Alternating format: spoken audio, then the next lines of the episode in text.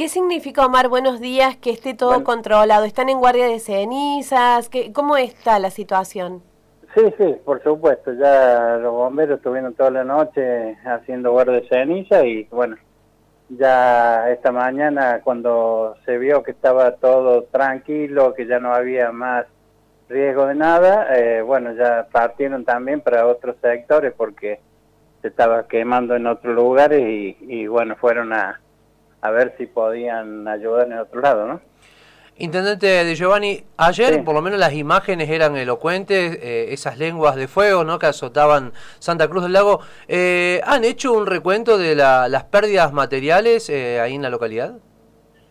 no, imagínate que ayer lo único que hacíamos era ir y, y, tratar de apagar donde se prendía porque llegó muy cerca de las casas eh, tan es así que una en Lago Azul, en un barrio de nuestra localidad, se prendió y, bueno, y otra otra vivienda también tuvo principios de incendio y, tuvimos que apagar. Y lo que sí eh, te puedo asegurar que hay postes de luz y de teléfonos tirados en todo el barrio y, bueno, ahora en la mañana vamos a ver eh, qué magnitud ha tenido.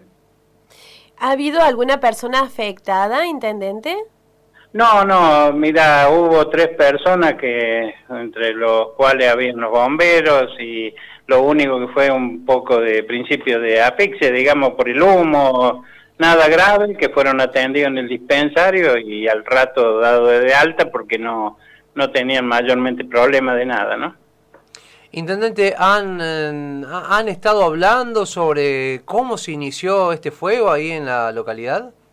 Sí, mira, aparentemente ha sido intencional porque se prendió al mismo tiempo en dos lugares opuestos, digamos, y bueno, eh, la gente ahí nos pasó datos de que andaba una dos personas en una moto con un bidón de nafta y y que bueno habrían sido lo que habrían causado este este incendio. La verdad que eh, la policía bueno lo siguió no los pudo agarrar porque se metieron en el monte y, bueno.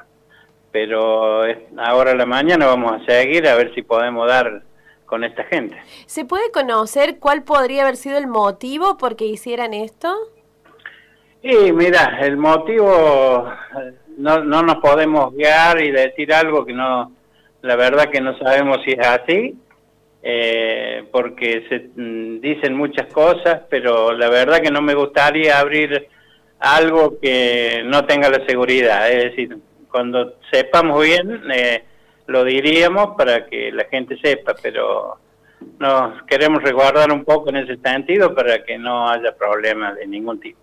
Intendente, es común que en estos casos no se encuentren los responsables, no se dé con ellos, no se les pueda aplicar sanción y demás. Eh, ¿Esto pasa por esa zona también? ¿Tienen expectativa de que en este caso sea distinto? No, no, por supuesto, vos viste, por eso te decía recién que fueron prácticamente en dos lugares al mismo tiempo. Entonces, cuando se incendió el primero que empezó a quemar, todos los bomberos, la policía salieron por ese lugar y a los dos minutos habían prendido, digamos, con la diferencia de un par de kilómetros, otro foco. Y sobre todo esto, Intendente, da, da mucho para pensar, ¿no? Porque lo que aconteció ayer, tanto en Santa Cruz del Lago, como también ahí en la localidad de Tanti, ahí cerca de, Villa Carlos Paz, pero también es, un, es, algo que se viene dando en este mes de, incendios eh, en toda la, serranía cordobesa, y todo tiene una intencionalidad, o por lo menos eso da a entender, ¿no? Uno viendo esto, estos grandes fuegos que se han desatado en gran parte de Córdoba. Sí, sí, pero tenemos que ser cautos, tenemos que eh, para mí sería más fácil decirte todo lo que se ha comentado, pero no, no, no voy a hablar de algo que, que la justicia tiene que ser la que tiene que dictaminar qué pasó, ¿verdad? Lo que sí te digo es que todo esto está muy seco, porque hace mucho que no llueve también, y bueno, todo eso contribuye a que el incendio haya sido de esa magnitud también. Recordamos que estamos hablando con Omar de Giovanni, intendente de Santa Cruz del Lago. Intendente, ¿contaron en todo este tiempo con los recursos suficientes, humanos y materiales, para combatir el fuego? Eh, sí, mira, o sea, mira, la verdad que tengo que agradecerle a todas las comunas y municipios vecinos, tanto Cabalango, Estancia Vieja, eh, Tanti, Carlos Paz, y no me quiero olvidar de nadie, pero la verdad que tuvimos una ayuda tremenda.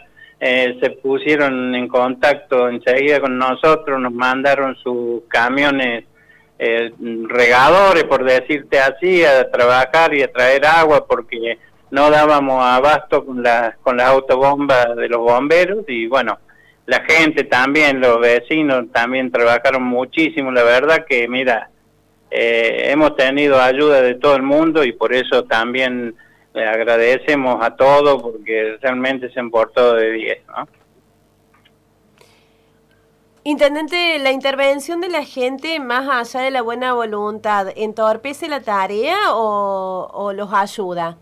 Eh, no, no, eh, mira, había mucha gente, muchos vecinos de acá de nuestra localidad y de eh, localidades vecinas que realmente venían con sus camionetas, con balde, con bidones de agua, y sí, eh, llegaban y, pasaban hasta un lugar que habíamos señalizado como que podían llegar hasta ahí y no más de ahí, porque ya estaban los bomberos en todo el perímetro, pero te quiero decir, eh, ayudaron con bidones, con agua para los bomberos, con fruta, mira, todo lo que vos puedes imaginar, eh, nos estaban ayudando en todo y lo dejábamos llegar hasta un lugar para que no pasara nada grave, porque vos viste el fuego, por ahí se vuelve, depende de dónde viene el viento y no queríamos que, pasara nada grave. Por eso eh, te puedo decir que ha sido bárbaro, porque no nadie sufrió ninguna quemadura.